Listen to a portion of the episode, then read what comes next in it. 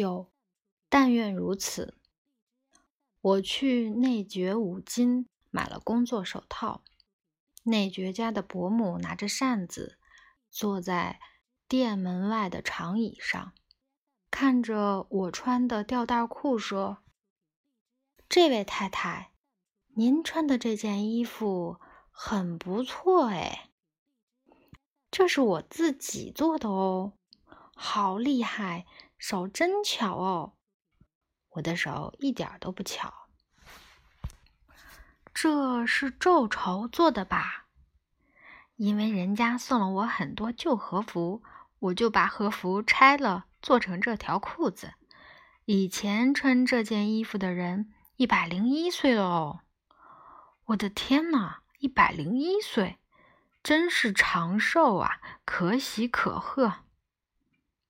我忽然愣住了，无言以对。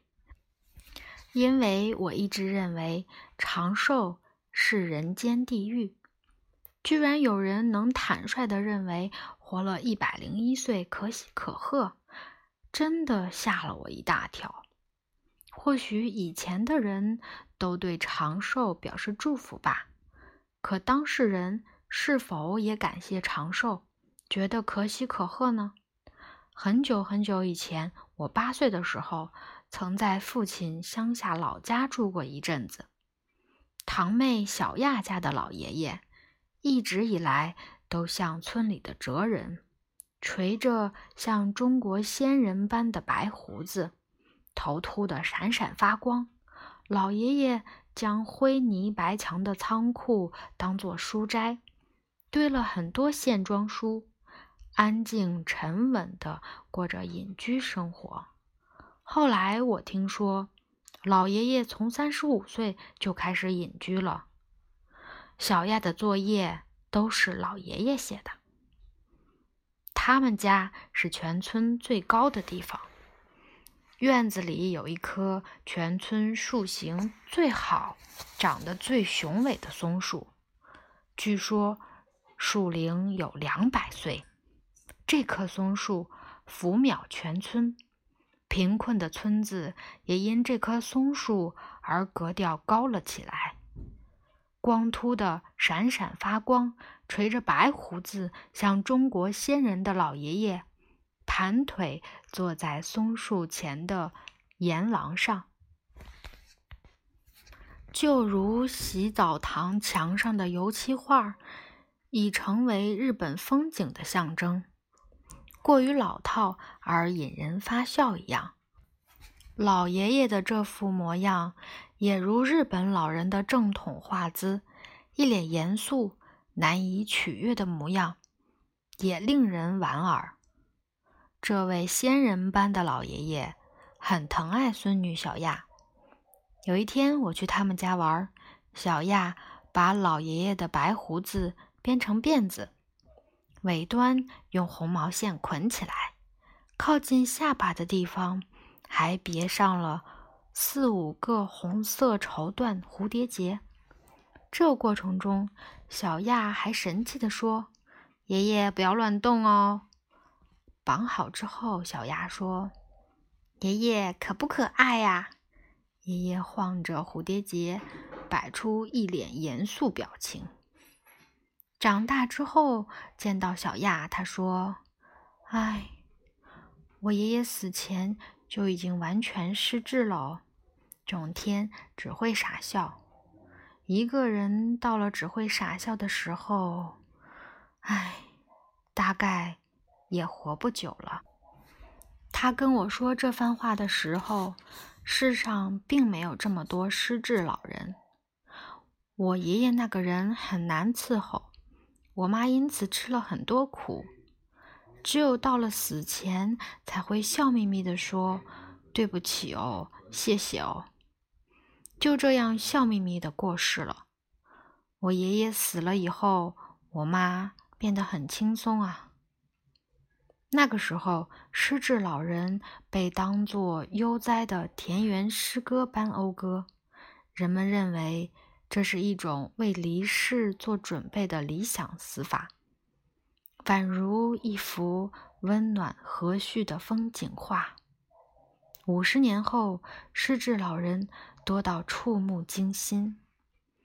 我有一位朋友的母亲失智十四年，到了最后两年，身体只剩下二十四公斤，摸她的身体也感觉不到体温，简直和桌椅的温度一样，几乎等同于尸体。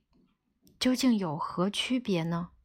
从意识浑浊，连女儿的名字都记不清楚的时候开始，一直到最后，他都用冰凉的手握着我，叫我次郎长。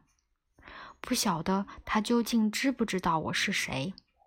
他最后对我说的话是：“次郎长是个好孩子。”我这一生。只有他说我是好孩子，总是挺直背脊、充满傲慢的度过激烈一生的那个魅力十足的女性，到哪里去了呢？看到她最后面目全非，变成小小物品一般，我都不知道该如何感想。还有一个朋友，母亲失智了。经常到处乱走，于是他把母亲的手和自己的手捆在一起，就这样看护了好几年。喝起酒来就像不要命。后来母亲过世了，守灵的晚上，自己也脑溢血死了。那时我也不知道该作何感想，无论任何感想或话语。在这个事实面前，都很无力。人活太久了。我曾带七十七岁的母亲去欧洲旅行，当时我们在瑞士俯瞰阿尔卑斯山的少女峰的山腰，看到仿佛有小天使中的小莲在其中奔跑的村落时，母亲开心地说：“我愿意死在这里。”我常想，如果那时有陨石从天而降击中母亲，然后她因此丧命，母亲会幸福的去天堂吗？之后过了十一年，母亲简直像闹剧中的主人翁，一会儿问我是谁，一会儿问这是哪里，今天是几号。因此，偶尔看到真正的闹剧，我会恶毒地说：“你们太天真了。”想知道真正不合理的闹剧台词，请来看我母亲。你们会佩服得五体投地，甚至会认输，向她低头道歉哦。尽管如此，我还是太天真了。搬来这个村子住之后，我发现与自然。融为一体，脚踏实地的劳动的人，也像小亚的爷爷一样，犹如田园诗般的在老去。有一天，我去荒井家玩，荒井先生说：“昨天我去参加了葬礼。”我问：“啊，谁死了？”荒井先生指着田的那一边说。隔壁的老婆婆，隔壁也太远了。死在家里吗？不，死在落叶松庄赡养院。因为失智吗？就是啊，那家人也吃了很多苦呢。在乡下种田也会失智，我还以为。乡下人不会失智呢。住在这里也很辛苦哦。有人迷迷糊糊走出家门，结果走到山里去了，因为忽然出门，家人也没有发现。结果第二天就死在山里了。去山里找人很辛苦哦。也有人迷迷糊糊的走在路上。结果被车子碾死，碾到他的人也很可怜呐。荒井先生真的很了不起，语气一如往常。我不好追问，便就此打住。从隔壁的红屋顶望去，可以看到浅间山在冒烟。浅间山一如往常的耸立着。我拆解一百零一岁的人穿过的和服，拆了几十件。和服真的很不可思议。我边拆边想，这个和我没见过的。一百零一岁的人曾经穿着这件和服去了哪里？做了什么呢？绣着黑色家徽的短外褂有好几件，丧服也有一大堆。是去参加谁的葬礼呢？他一生中究竟参加了多少人的葬礼呢？自己的亲族，丈夫的亲族。说不定连丈夫同事的法会也去了，丈夫的葬礼上也穿过吧。三只手指抵在地上，不断向前面来吊唁的人磕头致意。有基于人情义理去的葬礼，也有真正哀伤落泪的葬礼吧。也有藏青色的夏日纱缕和服，纹路美得像流水。我想象着没见过的一百零一岁的老人端着阳伞站在桥上往下看的模样。一百零一岁的人，年轻又美丽，身材苗条，手指白皙。要是搞外遇的话，就太棒了。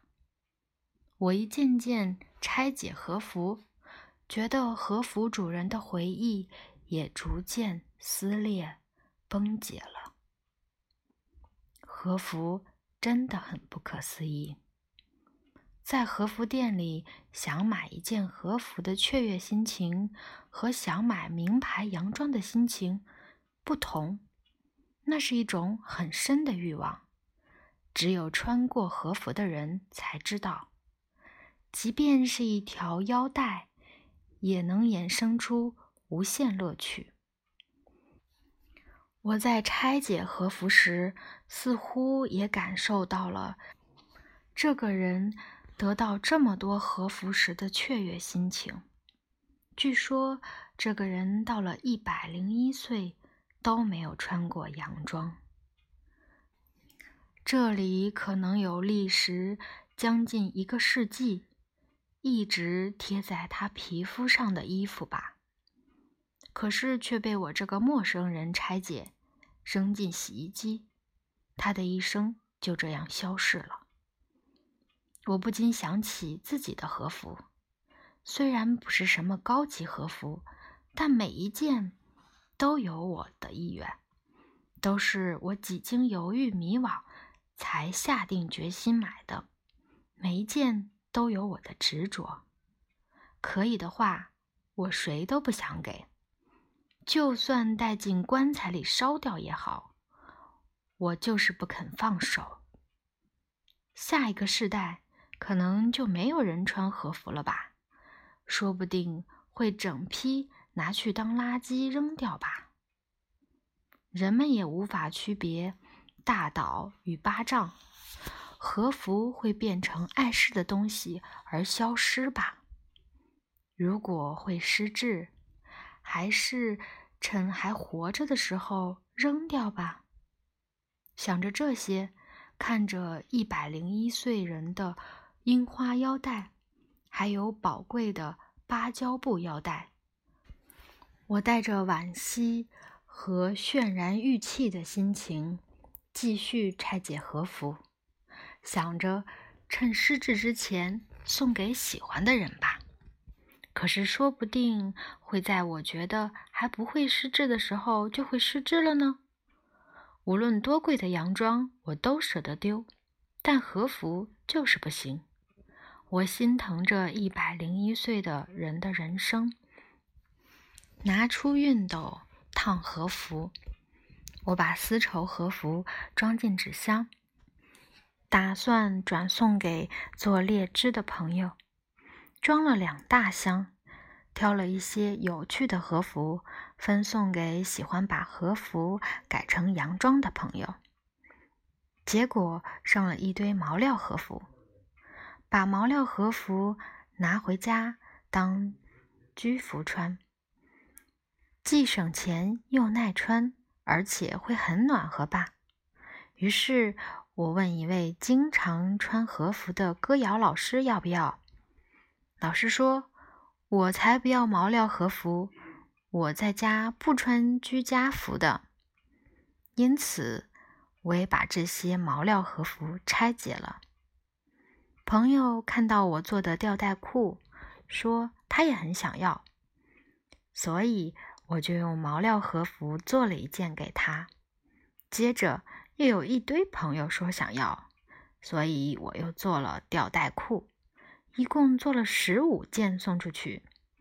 吊带裤穿起来轻松又方便，可是朋友们穿起吊带裤，每个都像企鹅。尽管如此，我也松了一口气，觉得至少没有浪费这些布。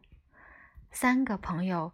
穿着企鹅吊带裤出现在我家时，四个人都捧腹大笑。大家都是可爱的老太婆。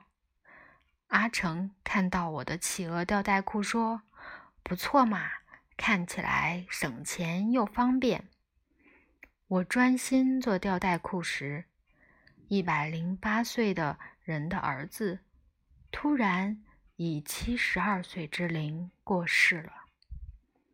一百零一岁的人，早在很久以前就认不出儿子和媳妇了，因此没有人把过世的事告诉一百零一岁的人。告诉他又有什么用呢？那绝佳的儿子眼神柔和，看起来是很善良的人。他在店里做木雕。正在雕一尊很大的佛像，我觉得这尊佛像的脸很像招财猫，于是他立刻雕了一个很小的招财猫送给我。你的母亲会活到一百零一岁哦，但愿如此。儿子以招财猫的眼神回答：“今年的风红得格外美。”我开车望着这片美景，不由得发出“哇啊”的奇怪惊叹，真是美到令人窒息。有时会不由得踩刹车。稍微下过雨的午后，我邀荒井太太出游。不下雨的话，荒井太太根本不得闲。我们一边行驶在枫红形成的隧道里。一边惊讶地说：“你看，你看，那里，那里，好美，好美！”我问他：“你想长命百岁吗？”荒井太太说：“明年我也想赏枫啊。”我摸着企鹅吊带裤，心想：“企鹅吊带裤啊，你也曾为某处的枫红屏息惊艳过吧？你看。”你看这个世界多美！